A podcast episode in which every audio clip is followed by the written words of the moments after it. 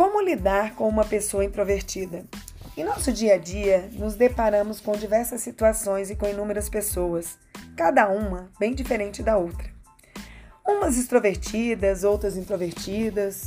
As pessoas extrovertidas, de fato, elas exteriorizam seus pensamentos, suas vontades. Porém, as introvertidas não conseguem expor seus sentimentos e suas opiniões. Então, vem a questão: como lidar com uma pessoa introvertida?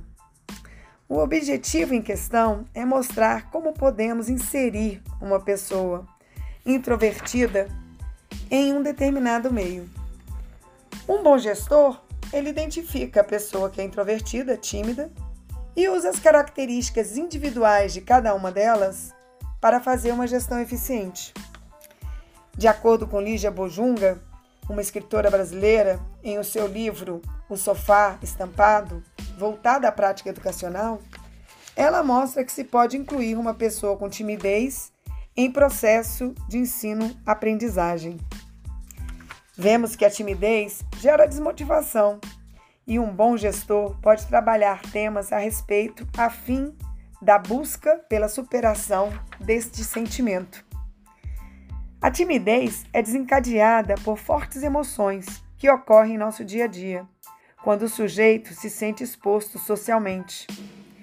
Em um artigo publicado e apresentado no 15º Encontro Científico Cultural, proposto por Mariana Carniel, Kathleen Duarte e Giancarla Bombonato, elas demonstram que Dependendo do tamanho do constrangimento, do desconforto, do medo e da vergonha, a pessoa que sofre de timidez pode desencadear várias atitudes de defesa, tais como roer unhas, ficar balançando, travar, não conseguir falar, tossir, espirrar, desmaiar, bater os pés, tremer as pernas, se contrair e não olhar o público. E ainda pode piorar quando a pessoa recebe feedbacks negativos. Por isso, o gestor deve, sempre que possível, dar feedbacks positivos, diminuindo assim a insegurança das pessoas que sofrem de timidez. Quando essa pessoa se sente acolhida, ela passa a se sentir parte daquele meio social a obra O Sofá Estampado, de Lígia Bojunga, apesar de ser um livro voltado à literatura infanto-juvenil, retrata bem, em um dos seus personagens, a quietude e o comportamento adverso que ocorria com ele toda vez que esse personagem se sentia exposto a situações em que se tornava o centro das atenções. Essas exposições faziam com que a pessoa se sentisse inferior a algo. A pessoa se coloca como incapaz de atingir este padrão social, e isso faz com que ela se coloque fora de uma sociedade, não fazendo parte do meio. Isso acarreta uma desmotivação e retração, gerando uma exclusão social. É indispensável que o gestor mantenha um diálogo com todos e procure conhecer cada um e instigue-os a fazer parte efetivamente do processo. É preciso trabalhar as noções de humanização e socialização, propondo atividades em grupo e ou duplas. Pode-se trabalhar também com várias metodologias, tais como dramatização, ensino com pesquisa, estudo dirigido, júri simulado, estudo de caso, estudo comparado, seminário, entre outros, né? Com isso, concluímos que devemos conhecer claramente o perfil de cada um e não colocar situações em que, ao invés de trabalharmos a timidez, iremos expô-las ainda mais.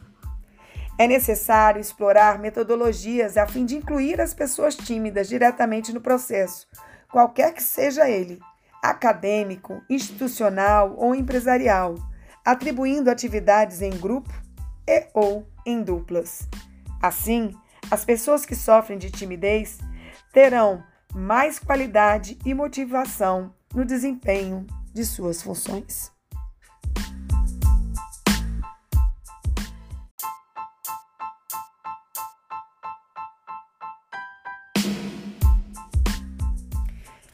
Como lidar com uma pessoa introvertida? Em nosso dia a dia, nos deparamos com diversas situações e com inúmeras pessoas, cada uma bem diferente da outra.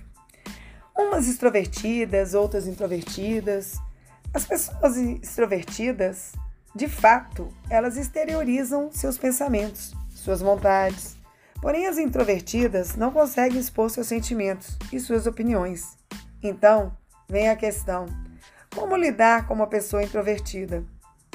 O objetivo em questão é mostrar como podemos inserir uma pessoa introvertida em um determinado meio.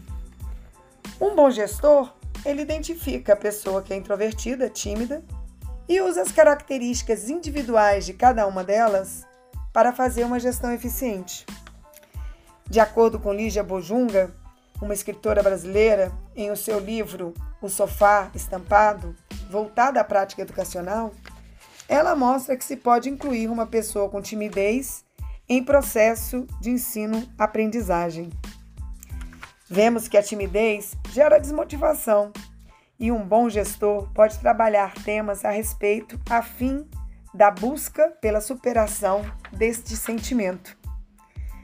A timidez é desencadeada por fortes emoções que ocorrem em nosso dia a dia quando o sujeito se sente exposto socialmente. Em um artigo publicado e apresentado no 15º Encontro Científico Cultural, proposto por Mariana Carniel, Kathleen Duarte e Giancarla Bombonato, elas demonstram que, dependendo do tamanho do constrangimento, do desconforto, do medo e da vergonha, a pessoa que sofre de timidez pode desencadear várias atitudes de defesa, tais como roer unhas, ficar balançando, travar, não conseguir falar, tossir, espirrar, desmaiar, bater os pés, tremer as pernas, se contrair e não olhar o público. E ainda pode piorar quando a pessoa recebe feedbacks negativos. Por isso, o gestor deve, sempre que possível, dar feedbacks positivos, diminuindo assim a insegurança das pessoas que sofrem de timidez. Quando essa pessoa se sente acolhida, ela passa a se sentir parte daquele meio social. A obra O Sofá Estampado, de Lígia Bojunga, apesar de ser um livro voltado à literatura infanto-juvenil, retrata bem, em um dos seus personagens, a quietude e o comportamento adverso que ocorria com ele toda vez que esse personagem se sentia exposto a situações em que se tornava o centro das atenções. Essas exposições faziam com que a pessoa se sentisse inferior a algo. A pessoa se coloca como incapaz de atingir este padrão social, e isso faz com que ela se coloque fora de uma sociedade não fazendo parte do meio. Isso acarreta uma desmotivação e retração, gerando uma exclusão social. É indispensável que o gestor mantenha um diálogo com todos e procure conhecer cada um e instigue-os a fazer parte efetivamente do processo. É preciso trabalhar as noções de humanização e socialização, propondo atividades em grupo e ou duplas.